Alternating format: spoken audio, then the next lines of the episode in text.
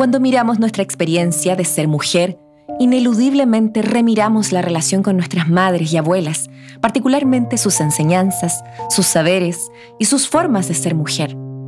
Como hijas de nuestras madres, luchamos con las tensiones y contradicciones que ellas han sembrado en nosotras en relación con cómo vamos a ser en este mundo, mujeres con esperanzas, sueños y energía creativa.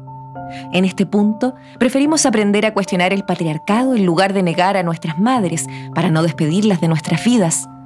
Por ello, todas hemos tenido la ocasión de pensar o enunciar, no voy a ser mi madre ni mi abuela, con su autosacrificio y todo ese sufrimiento silencioso. Demonios no, no aquí, no yo. Al asumir las lecciones contradictorias que implican enseñar y aprender a ser y no ser del hogar, a ser autosuficiente y soñar más allá de las posibilidades de nuestras madres, alentadas a valernos por nosotras mismas, pero al mismo tiempo enseñadas a ser sumisas, porque esta actitud es bien valorada en una sociedad patriarcal. Así recogemos consejos como, hija, sea comedida y amable, porque una persona que cumple con estas condiciones encaja en cualquier parte. Lo que se suma a la enseñanza de trabajar duro, porque la gente siempre está feliz de tenerlas, porque nunca se quedarán sentadas, siempre ayudan.